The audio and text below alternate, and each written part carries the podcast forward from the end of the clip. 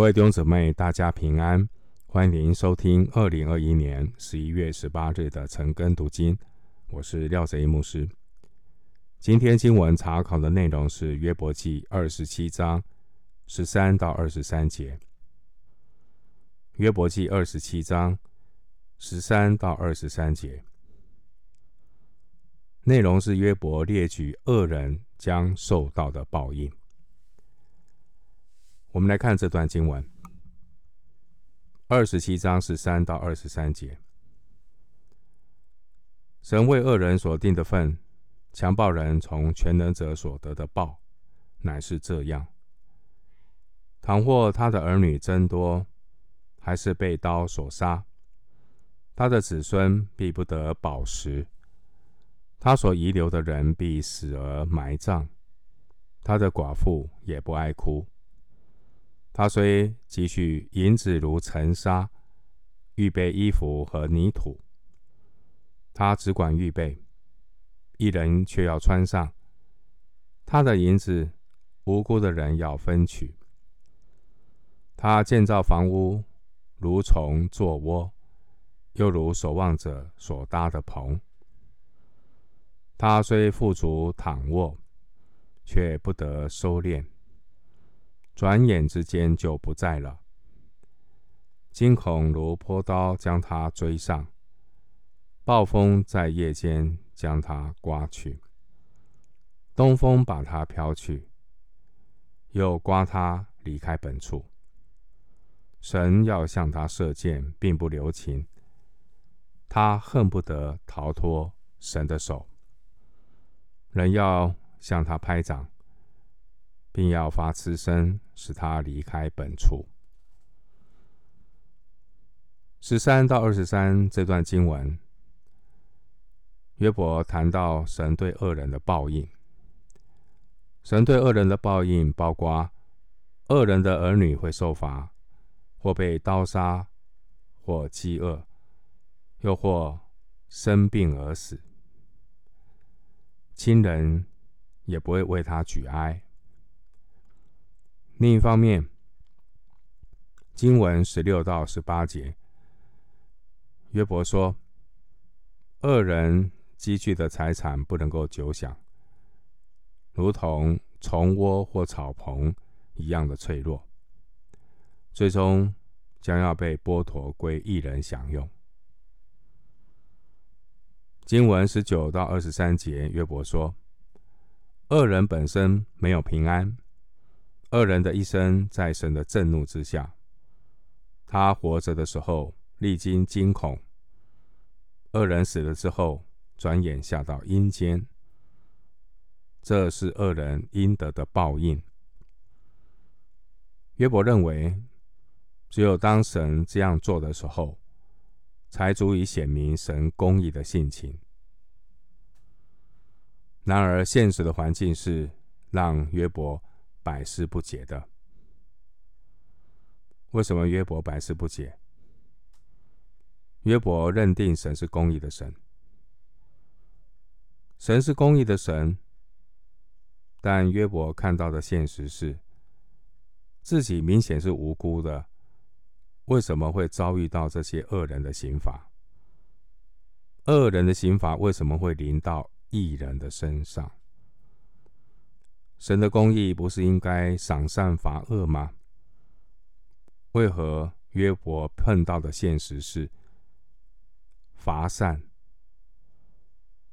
一人反而遭受到如同恶人的刑罚？约伯他很难明白。经文十八节提到如虫作窝，守望者所搭的棚。这都是比喻不坚固的房子。经文二十一节的东风，这是从东方沙漠中吹来的热风，会使植物枯干。经文从十三到二十三节这段内容呢，是描述上帝为恶人所定的分。说法，约伯的说法和三位朋友。对恶人结局的描述是类似的。约伯这样的说话，其实是有意义的。约伯就像一个在法庭前宣誓作证的人，而约伯三个朋友，他们咬定约伯就是一个恶人，是一个不认罪的恶人。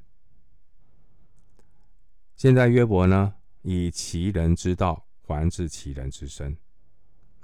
约伯就以恶人会遭到咒诅来证明自己的清白，因为约伯问心无愧，根本不惧怕恶人的报应。而约伯这三位朋友，他们不远千里而来，来看望约伯，他们摆上了代价，也付出了真情。很可惜，他们坚持己见，而忘记了他们来看约伯的目的。他们用自己的一套理论，我们说过的那个以利法公式、今生的因果报应这样的一个理论，要来套约伯，套在约伯的身上来控告约伯。约伯也毫不客气反击这三位朋友的指控。当然，到最后呢，啊，彼此甚至互相的咒诅。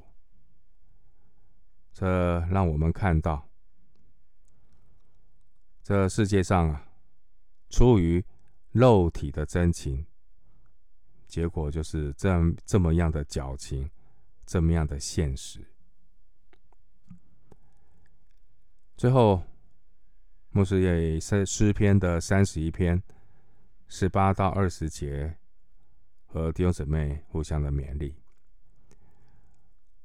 我们不要用肉体去与人啊互动，属肉体的人用属肉体的方式互动，有时候出于肉体的真情会变得很矫情，我们要很留意。但也求主帮助我们，给我们有灵巧跟智慧，知道怎么样和人互动、应对进退。好，我们最后就读诗篇三十一篇十八到二十节。经文说：“那撒谎的人，逞骄傲轻慢，出狂妄的话，攻击一人。”愿他的嘴哑而无言。敬畏你、投靠你的人，你为他们所积存的，在世人面前所施行的恩惠，是何等大呢？你必把他们藏在你面前的隐秘处，免得遇见人的计谋。你必暗暗的保守他们在亭子里，免受。口舌的争闹，这最后二十节，牧师再读一次，我们互相的勉励，彼此的守望。诗篇三十一篇第二十节说：“你必保守他们，你必把他们藏在你面前的隐秘处，免得遇见人的计谋。”你必暗暗的保守他们在亭子里，免受口舌的争闹。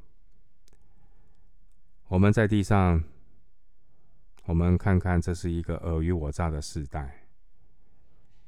很多人是说一套做一套，很多人是光说不练，没有果子。